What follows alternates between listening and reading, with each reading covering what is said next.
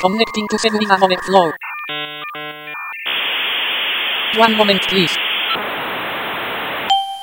What fuck is this? Kernel panic, fatal error, core oh my god.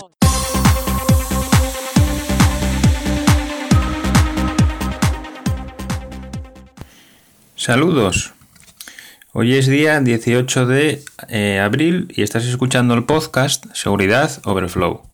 Estoy grabando desde el Nexus 4 con una aplicación nueva que nunca había utilizado, que es la Rec 4G2, que se la escuché a um, el camionero Geek y creo que graba bastante bien, espero que se oiga bien.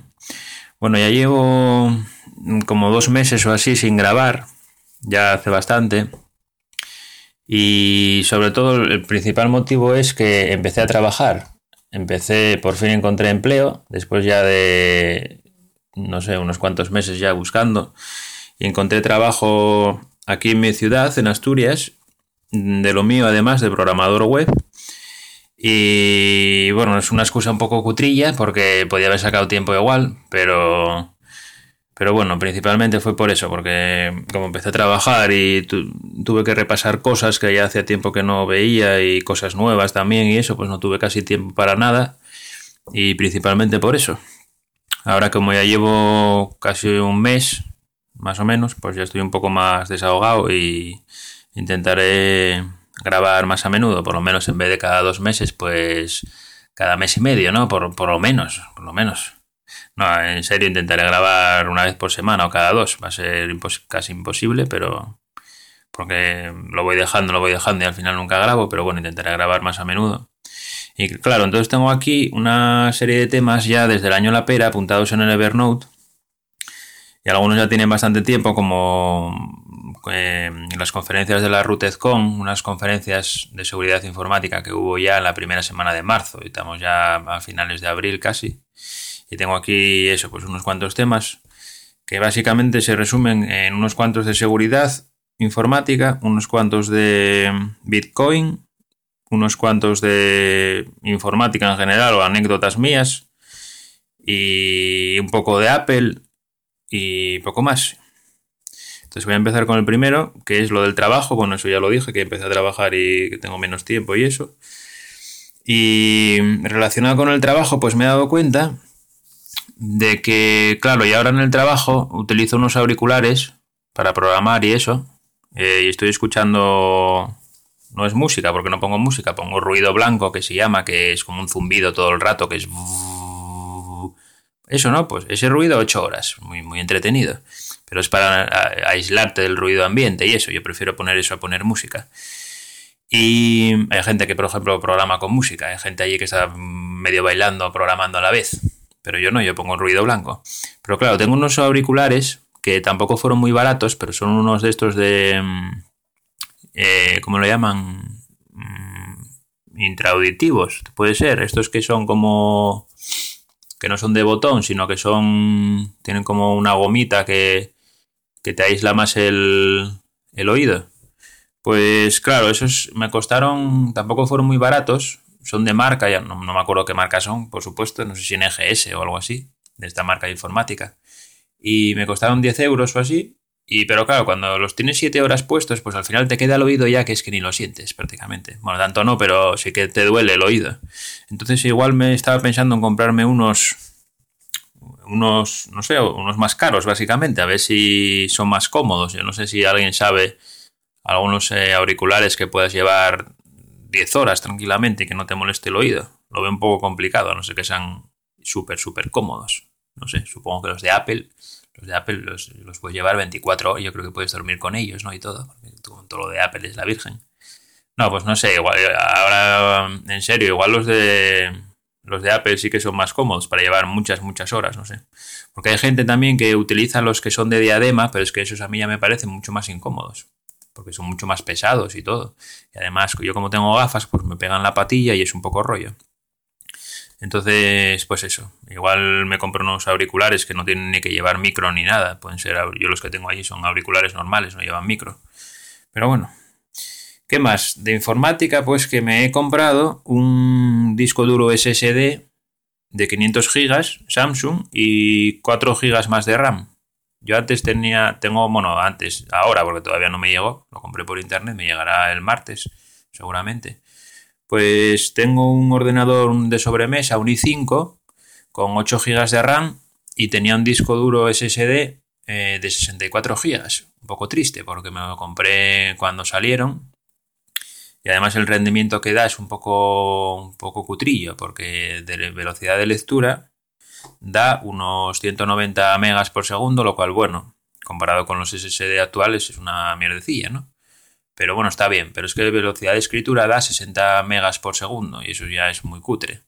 Yo tengo en el portátil, tengo otro disco duro SSD que compré al año siguiente o, al año y medio, mucho más moderno, de 128 gigas y da 450 megas de lectura, es decir, el doble casi, o más, más del doble, y de escritura da lo mismo, 450 megas de escritura, cuando mi disco duro del sobremesa da 60 megas. O sea, 60 megas contra 450. Es que los SSD del principio, los primeros, pues eran un poco cutrillos.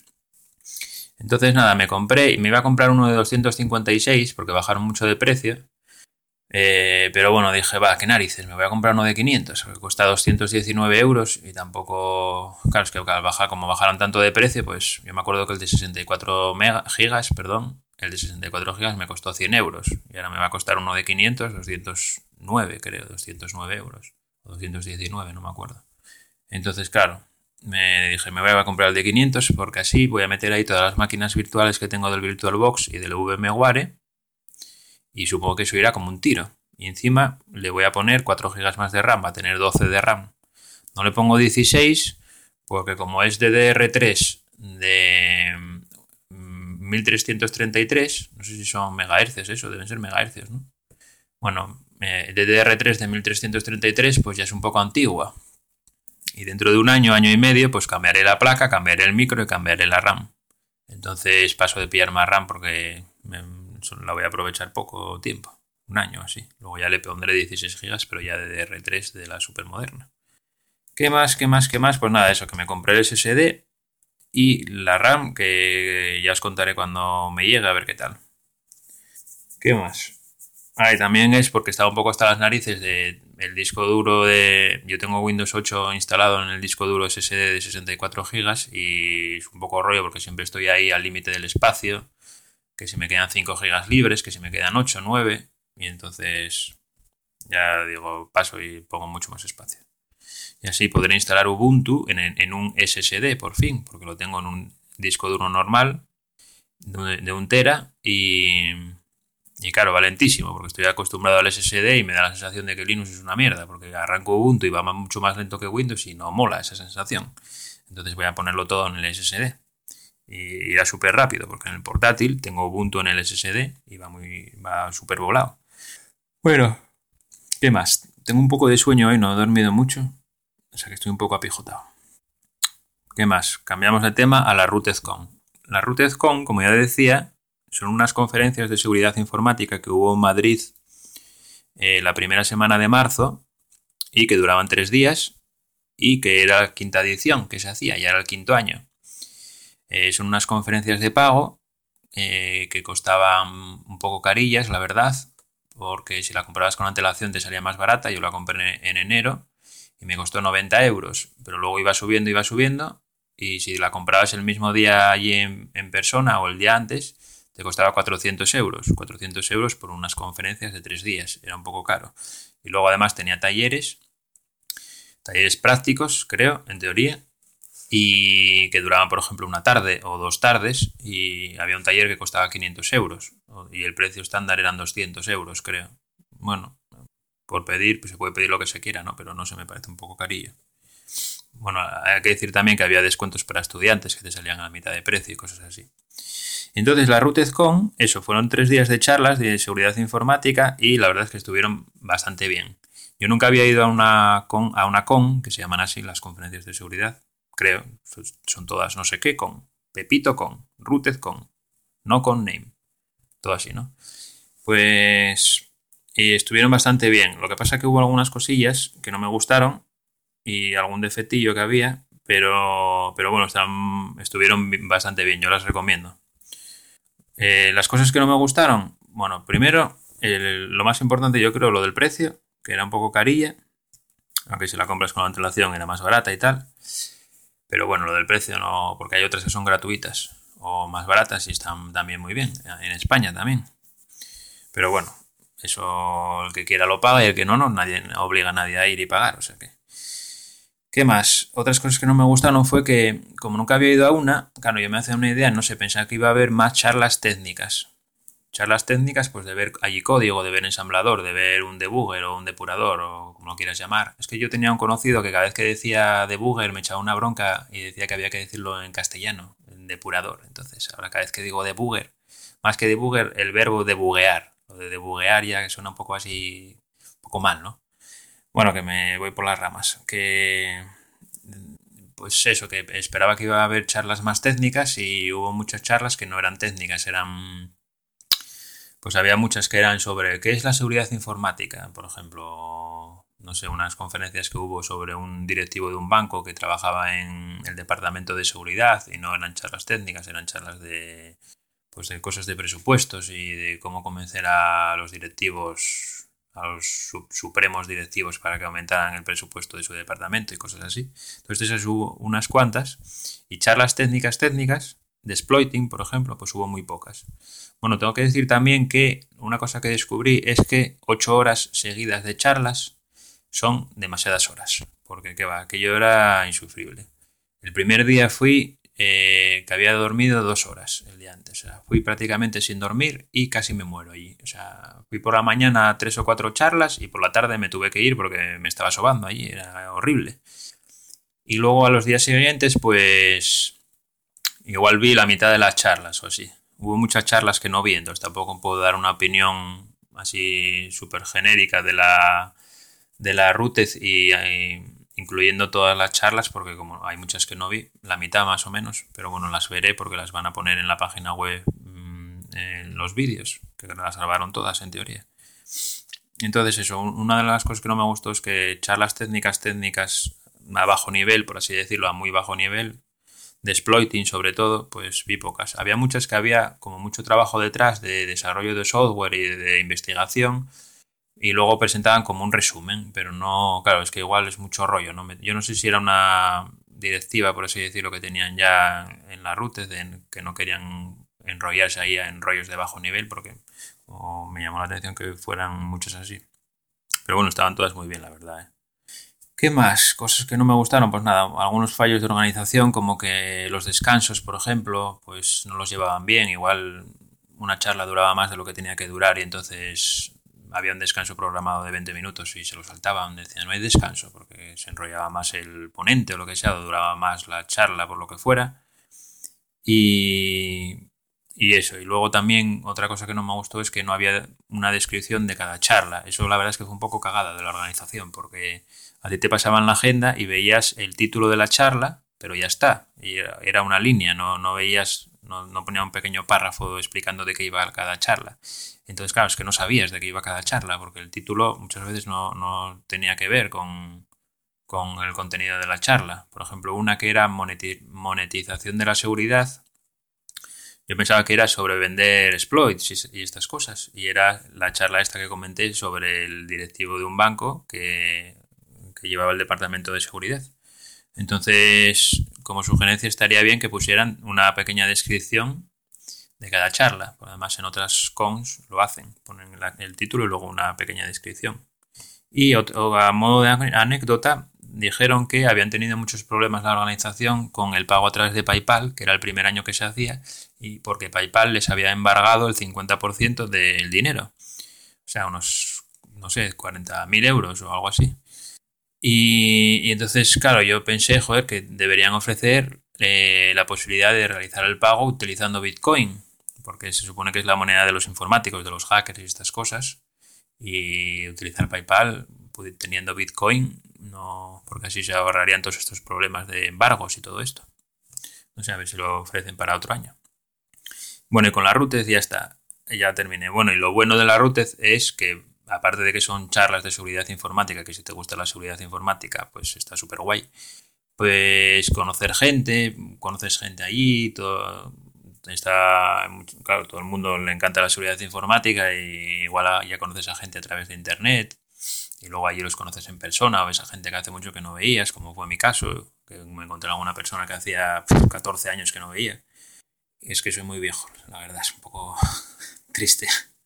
Y, y nada, eso, lo, lo, mejor, poder, lo mejor, el contenido de las charlas, que son sobre seguridad informática, muchas, o casi todas, porque ya digo, algunas eran de un poco filosóficas sobre seguridad, pero muchas eran de seguridad propiamente dicha, medio nivel, por así decirlo. Uy, sonó aquí una notificación del móvil.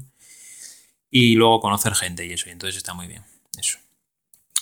Bueno, pasamos al siguiente tema y es que la lista de seguridad informática Full Disclosure o Full Disclosure, o como lo quieres decir, pues que cerró. A mí me llegó un mail eh, hace ya, no sé, un mes o así, diciendo que cerraba y yo flipé, flipé en colores porque llevaba ya no sé cuántos años suscrito. Era una lista muy conocida, Full Disclosure. Y no sé qué pasó porque no me enteré muy bien, como siempre. Pero algo de un usuario que denunció a la lista o algo así, el administrador estaba hasta, las, hasta los huevinos y dijo, pues mira, la cierro y que estén por saco a todos. Y básicamente debió ser eso. Y cerró. Ahora ya son listas de seguridad informática así conocidas a nivel mundial, pues BugTrack y y las que están en Security Focus. Pero Full Disclosure la verdad es que molaba, tenía mucho tráfico, muchas veces era, era como más era como más abierta, había como más discusiones. BugTrack, es casi como eh, de envíos de advisories y poco más. Y en la otra había como más conversaciones. Estaba guay, tenía mucho más tráfico, pero estaba guay. Bueno, otro, cambiando de tema, eh, sobre Bitcoin, bueno, esto ya está un poco pasado de, tiempo, pero claro, como ya llevo dos meses sin grabar casi, pues que en teoría se había descubierto una revista estadounidense, creo, una periodista, pues decía que había descubierto el creador de Bitcoin, a Satoshi Nakamoto, que era un estadounidense de origen japonés de sesenta y pico años que vivía en Estados Unidos y que en realidad Satoshi Nakamoto no era un, un apodo, sino que era su nombre real. Bueno, pues al final se quedó en nada porque esta persona, el Satoshi Nakamoto, este estadounidense, pues desmintió que era él, que no tenía nada que ver con Bitcoin, aunque hubo un poco de confusión al principio, porque hizo unas declaraciones ahí en su casa un poco confusas, pero luego hizo una entrevista más pausada con un periodista y dijo que no tenía nada que ver y tal, etcétera. Lo que pasa que la confusión era porque él había reconocido que había trabajado para el gobierno de Estados Unidos y que era un experto matemático o criptográfico, me parece, matemático creo. Entonces, claro, ahí hubo un poco de... ¿Será él o no será él? Pero bueno, en teoría dice que no, que lleva no sé cuántos años sin trabajar de programador, etcétera, y no tiene pinta. ¿Qué más? Cambiando, bueno, siguiendo con Bitcoin, en MTGOX, la casa esta famosa que cerró en Japón, en Tokio, y que hizo perder dinero y bitcoins a mucha gente, incluido yo y un amigo mío, pues que eh, decían que les habían robado 850.000 bitcoins, supongo que muchos ya estarán al tanto, bueno, pues que de repente que aparecieron, dicen que revisando carteras antiguas de bitcoins, que encontraron 200.000 bitcoins que no sabían que tenían. Ahí es nada, 200.000 bitcoins, casi nada. Bueno, pues eso, pues que Meteogox ahora tiene 200.000 bitcoins en activos y que en teoría esos bitcoins se van a utilizar para devolver a los usuarios, que, a los usuarios que tenían bitcoins allí más o menos se dice que se recuperará un 20% de los bitcoins que tuvieras en MTGOX. Bueno, habrá que ver.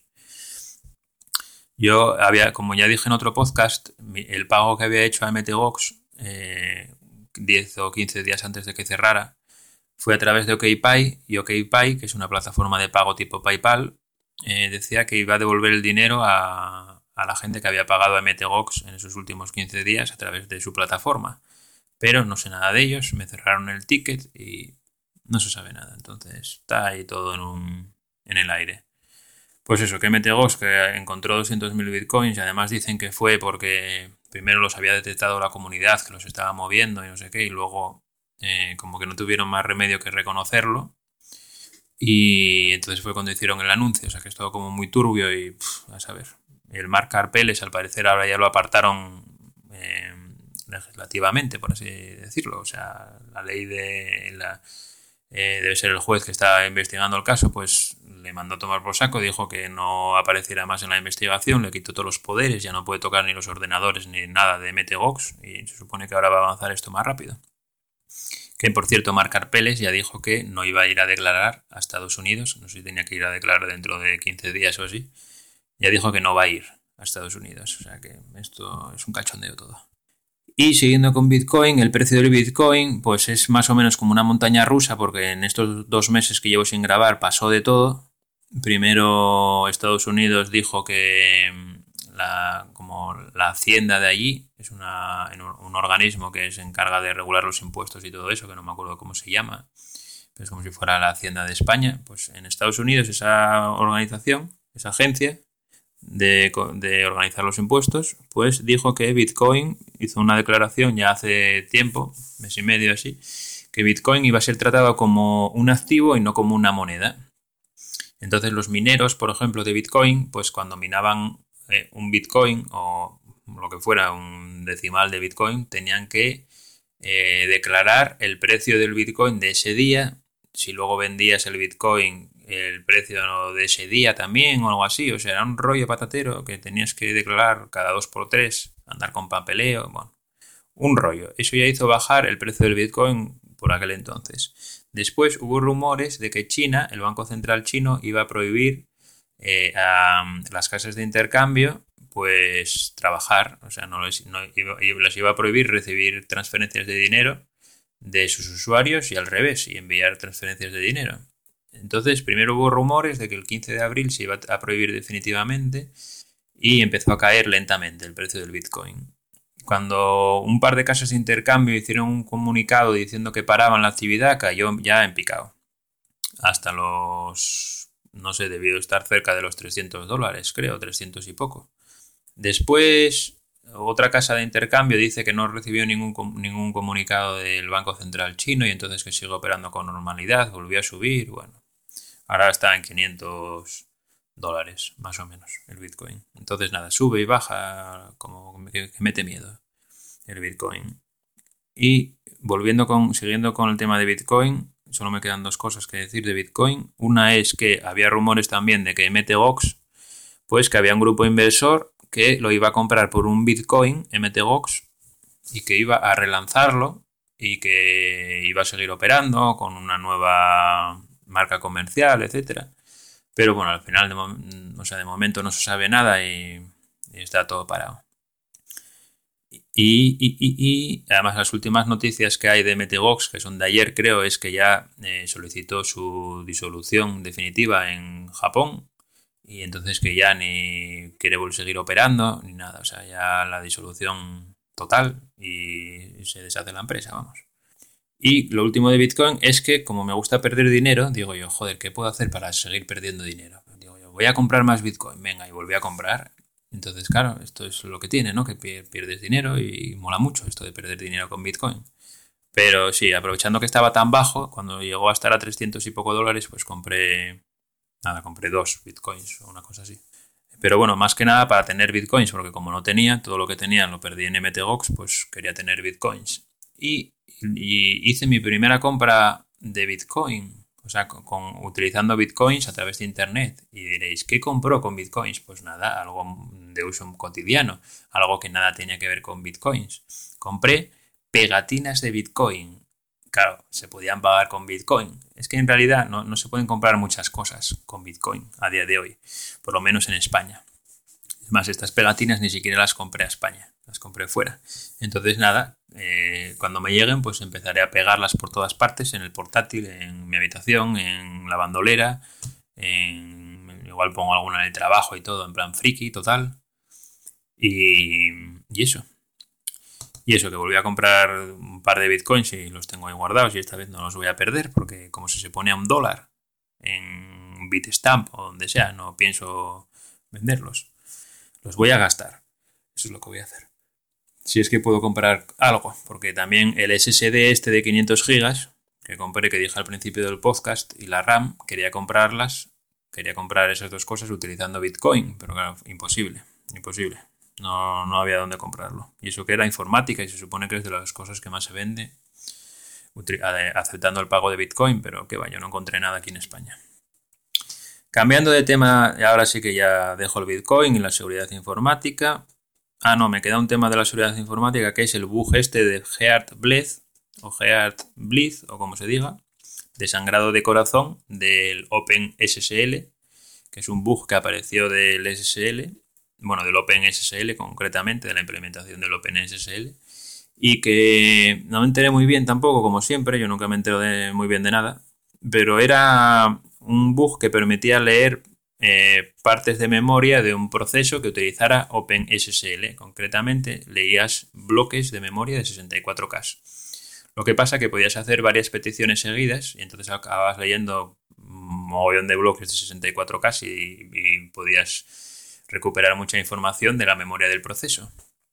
¿Y para qué se, podía utilizar esto? Pues por ejemplo, si fuera un servidor eh, web, que utilizara OpenSSL, pues si en, la memoria del proceso estaba la clave privada del certificado SSL, pues lo recuperabas y podías sacar la clave privada, podías sacar contraseñas de usuarios si estaban en, en el proceso de...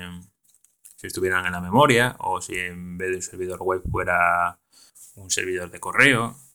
Vamos, que era un bug bastante importante, porque además no dejaba logs en teoría según lo entendí yo, era que mandabas una petición y ahí le podías poner la longitud de un mensaje de respuesta o algo así, y entonces le ponías un mensaje, una longitud enorme, y entonces la implementación del OpenSSL era como que no, no inicializaba esa zona de memoria y te la mandaba tal cual, y entonces leías parte de leías parte de la, de la memoria del proceso.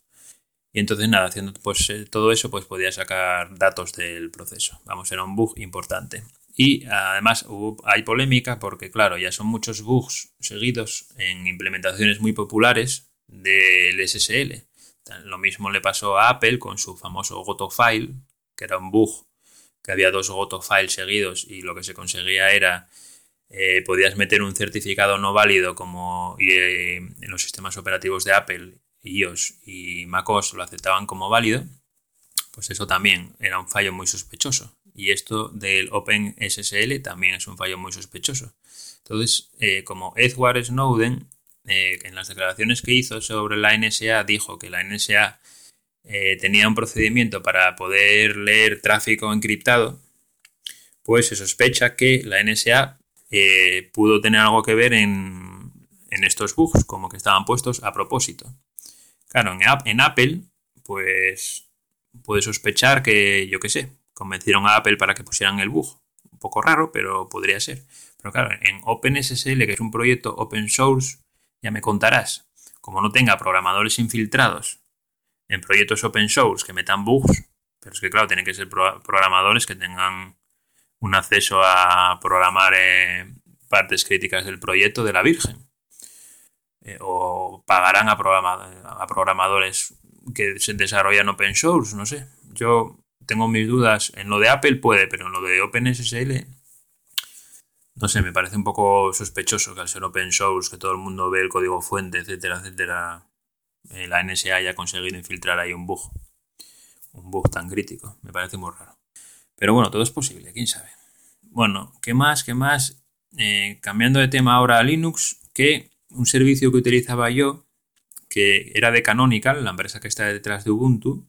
¿Cuánto tiempo llevo? 28 minutos. Pues tenía un servicio tipo Dropbox eh, que se llamaba Ubuntu One Files, concretamente, o Files. Eh, es que tengo, en, el trabajo tengo una traductora, hay una chica que es traductora, que habla cinco idiomas y está todo el rato corrigiendo a todo el mundo con, con la pronunciación. Entonces tengo que, tengo que intentar pronunciar bien. Entonces Ubuntu One Files, creo que se dice así, pues cierra. Era un servicio tipo Dropbox que te daba 5 GB para Ubuntu. Creo que tenían también cliente de Windows y de móvil. Y, llevaba funcionando unos años. Yo lo utilizaba para sincronizar entre sí diferentes Ubuntus, el directorio Home, por ejemplo, y cosas así. Y nada, cierra. La verdad es que era un poco no estaba al nivel de calidad de Dropbox, ni mucho menos, era muy lento, el cliente era muy tosco, el de Windows ni te cuento, ni el de móvil, el de Linux, eh, perdón, el de Windows y el de móvil, esos eran un poco, un poco cutrillos. El de Linux, el de la propia Ubuntu, era un poco más aceptable, pero que bueno, llegaba a Dropbox ni para atrás, ni en rapidez ni en nada. Pero bueno, era gratis y bueno, también creo que tenía suscripción de pago y aumentabas el espacio de almacenamiento, etcétera, pero que no podía competir con, con los grandes del sector y me llegó un correo que en junio o julio, no me acuerdo, que cerraba. Entonces, bueno, yo ya estuve limpiando lo que tenía ahí, ya no lo utilizo y me pasaré a Walla, seguramente, que es, eh, no es tan conocido como Dropbox. Walla se, escribe W-U-A-L-A, Walla. Es de Lacie, que es una empresa que fabrica memorias USB y cosas así. Debe ser francesa por el nombre, supongo. Y el cliente lo hay para Windows, Linux, Mac y mm, móvil. Como está hecho en Java, pues lo tienen para todas las plataformas de ordenador. Eh, el problema que tiene es que es un poco cutrillo también, no está al nivel de, Dropbox el cliente y un poco lento al ir en Java y todo eso. Ahora se me echarán encima todos los defensores de Java, pero la verdad es que es un poco lento, sí. No sé si es por Java, por qué, pero es lento. Tardan en arrancar y cosas así. Y en responder a la interfaz de usuario a veces. Pero, pero quitando eso, las funcionalidades que tiene a nivel de servidor, pues a nivel de servicio, pues está mucho mejor que Dropbox, porque te permite sincronizar, directamente te crea una carpeta virtual, que eso no lo hace Dropbox, eh, que se integra con el sistema de ficheros, es como si fuera una unidad de red, y luego te permite sincronizar eh, carpetas, pero varias, no solo la carpeta home del Dropbox, por ejemplo. Te permite sincronizar carpetas te de diferentes dispositivos, te permite funcionar con la unidad de red eh, online, como si eh, tirando todo siempre de red y utilizando una caché de hasta 5 gigas que le pones. No hace falta que se baje todos los archivos, eh, sino puedes elegir que se los baje o que no. Y la verdad es que está bastante bien porque así no te no tienes que andar moviéndolo todo a la carpeta de Dropbox. Y bueno, a mí me gusta más que, que Dropbox. Y luego los sistemas de, eh, los precios que tiene de servicio premium a la hora de aumentar el espacio pues son más asequibles que Dropbox, por lo menos la última vez que lo, utilicé, que lo miré. Y la verdad es que está bastante bien. Google Drive también está muy bien, pero bueno, igual a mí me gusta bastante. Y aunque la aplicación es un poco así tosca, pues la actualizan, no pasan de ella olímpicamente. Hace poco me llegó la actualización de iOS, de iOS, del iPad y del móvil. La, actualizan, la de PC la actualizan menos, pero, pero también la actualizan, no pasan de ella. No sé, a mí me gusta bastante el servicio ese. ¿Qué más? Eh, creo que ya acabé con todos los temas. Me queda el de Windows, que es un poco porque escuché algún podcast y eh, decían que Windows, que se utilizaba más que los sistemas operativos de Apple, concretamente MacOS, que se utilizaba más Windows solamente porque estaba instalado en cualquier ordenador, porque tú te comprabas cualquier ordenador y ya te viene con Windows. No porque Windows sea mejor que MacOS. Bueno, pues mi opinión, lo único que tenía que hacer Apple, si quisiera que todo el mundo utilizara MacOS, es licenciar su sistema operativo. Windows te viene con cualquier ordenador porque es compatible con cualquier PC y porque puedes eh, comprar una licencia de Windows e instalarla en cualquier PC. Con un MacOS no puedes hacer eso, tienes que comprarte un Mac que cuesta un ojo de la cara. Entonces, por eso hay más Windows que Mac, por el tema de las licencias. Son dos filosofías totalmente distintas. Linux también se puede instalar en cualquier PC y no va como el culo. Va bien. Entonces, el rollo ese de que no, es que se integra el sistema operativo con un hardware específico, no sé qué, no sé cuándo casi todos los PCs llevan el mismo hardware al final, son todos arquitectura x86, ya sea de 32 o 64 bits, la misma RAM, las mismas gráficas, es todo igual, o sea que va a ser que no, si no lo quieren hacer es por otras cosas, pero no por eso, eso suena un poco a excusa barata. Puede que en un dispositivo móvil tenga más sentido, no sé, por no sé tampoco por qué, porque quitando la resolución de la pantalla y cosas así, lo demás es todo igual, pero bueno. Y enlazando con, lo de, con, otro tema que dijeron en otro podcast eh, sobre si un Mac era caro o no era caro, hombre, en mi opinión no es que sea caro, es que, bueno, depende. Hay cosas de Apple que son más caras que otras. El iPad, por ejemplo, no es muy caro si lo comparas con eh, la competencia. Claro, es que la definición de caro, ¿cuál es? Pues en mi opinión es, por ejemplo, para saber si el iPad es caro, tienes que coger el precio de todos los tablets de la competencia, es decir, el precio de todos los productos del sector, en este, en este caso tablets, haces la media del precio de todos los tablets de 10 pulgadas, por ejemplo, y si el iPad se dispara mucho por arriba del precio media, pues es caro, y si se dispara por abajo, es barato. Esa es la, definición exacta de si, algo es caro o, es barato. Entonces, si coges un Mac y coges, el, eh, por ejemplo, un MacBook Pro, un portátil de 15, el MacBook Pro de 15, retina, y coges el precio de todos los portátiles de 15 pulgadas y haces el precio medio, pues ¿cuánto te sale el precio medio de todos los portátiles de 15 pulgadas? No lo sé, pero ¿cuánto? ¿800 euros? ¿900 euros como mucho? Pues claro, es que el MacBook Pro Retina de 15 cuesta 2000. Pues entonces es caro, por narices. Da igual que si. Porque decían que, bueno, es que si no baja de precio, pues no se devalúa mucho. Igual lo compras hoy y lo puedes vender dentro de un año por lo que te costó casi o un poco menos. Entonces no es caro. Ya, pero es que si en vez de comprarte el MacBook Pro Retina de, de 2.000 euros, te compras un portátil de 800, durante ese año tienes 1.200 euros más en el bolsillo que no tendrías por haberte comprado el MacBook Pro Retina. Entonces, no es todo decir, bueno, es que como lo puedes vender más o menos por el mismo precio, no es caro. Según ese razonamiento, un Ferrari, por ejemplo, si no se devalúa, tampoco es caro, porque tú, aunque cueste un millón de dólares, o lo que cueste un millón de euros, o 500.000 euros, o lo que cuesta un Ferrari, que a saber cuánto, eh, si lo puedes vender al año siguiente y te costó 500.000 euros y lo vendes por 450.000, ya no es caro. Como lo vendiste más, más, o menos al mismo precio, y lo mismo con un yate y con todo. Entonces, según ese razonamiento, nada es caro. Pero es que tienes que contar el coste que tiene pues ese año entero que mm, tuviste 500.000 euros menos que lo podías utilizar para otra cosa. Es lo que llaman en economía el coste de oportunidad. O sea, tú si tienes un dinero inmovilizado ahí, eso tiene un coste porque podías haberlo utilizado para otras cosas. Pues eso, resumiendo que el MacBook Pro Retina es carísimo. Esa es la conclusión final. Aunque sea un pepino de portátil y tenga muchísimas cosas que no tiene un PC, como por ejemplo... Bueno, es que tampoco tengo muy claro por qué cuesta 2.000 euros. Bueno, más o menos lo sé. Por la pantalla retina, que es una pasada, y, y está. Porque el peso cuesta, eh, pesa, perdón, el peso es de 2 kilos, 2 kilos justos, creo.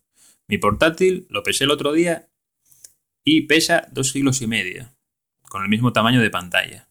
Es decir, 500 gramos más y, me costó 600 euros. Eh, la batería dura 8 horas. El mío dura con Linux 5 mm, horas y media por ahí tampoco es tanto diferencia para la diferencia que hay de precio. Y no sé qué más decir. Eh, en cuanto al sistema operativo, eh, Windows 8.1, que lo tengo yo en mi portátil con un SSD de, 128 GB, es que va volado. Es, que me cuesta, imaginar que MacOS vaya más rápido, porque es que no me lo imagino. O sea, tiene que ir ipso facto. Pero es que mi Windows 8.1 ya va súper rápido. O sea, es un portátil con un, procesador i3, 6 GB de RAM y el SSD de 128 GB y va como un tiro. En cuanto a estabilidad, pueden decir que MacOS no se cuelga. El Windows 8.1 yo lo tenía, el portátil, minando bitcoins, que igual lo tuve un mes seguido encendido sin reiniciar, un mes seguido, y no se me colgó, ni una vez. Y lo tenía minando bitcoins, que supone que está, bueno, eh, tenía una SIC USB, que era el que utilizaba la carga de, proceso, lo hacía la SIC, no lo hacía el ordenador, y el ordenador lo tenía con una base de, estas de refrigeración, porque claro, 24 horas encendido un portátil se puede quemar, pero con una base de refrigeración, pues está ahí refrigerando con el ventilador, y lo utilizaba de vez en cuando. Pues ya que lo tenía encendido, pues mm, de la que me levantaba, en vez de encender el de sobremesa, pues consultaba el correo, consultaba, leía webs, o sea, hacía un uso normal de un usuario normal. Y, no se colgaba. Quiero decir que no lo tenía ahí solamente mirando Bitcoin, sino que lo utilizaba y no se colgaba. Entonces es muy estable. Yo no, no, me imagino que MacOS sea más estable tampoco. Entonces ya cuando uno se pregunta qué es lo que ofrece MacOS, pues no sé, empiezan a decir que si, no sé, productividad y no sé qué, cosas así, porque como velocidad y estabilidad ya no lo pueden decir porque Windows está a la par, Windows y Linux también está a la par, pues no sé. Entonces el MacBook Pro de 15 pulgadas que ofrece, pues la pantalla retina, que es buenísima, pero está por encima de lo que necesita un usuario medio, porque yo no necesito una pantalla retina de 2.500 por 1.600 en un portátil, estaría muy bien tenerla, pero no a 2.000 euros que cuesta. Y duración de la batería, pues bueno, regular, está bien, pero tampoco es algo que, si se puede tener, pues genial, pero es lo mismo, no por 2.000 euros. ¿Y qué más? Se supone que lleva un disco duro que no es SSD, es flash, de 256 GB, que da unos 700 megas por segundo. Eh, el SSD que me acabo de comprar yo ahora de 500, es decir, del doble de capacidad, da 550 megas por segundo. Y me costó 209 euros. O 200 por ahí, 200 y muy poco. Entonces, más o menos está a la par también. Mi portátil tiene grabadora de DVD, el MacBook Pro Retina no, que bueno, es un poco gilipollez. Pero claro, es que mi portátil costó 600 eh, euros y el MacBook Pro Retina cuesta 2000, o sea que ya puede ofrecer extras. No sé el qué exactamente, porque además el MacOS lo puedes instalar en un PC.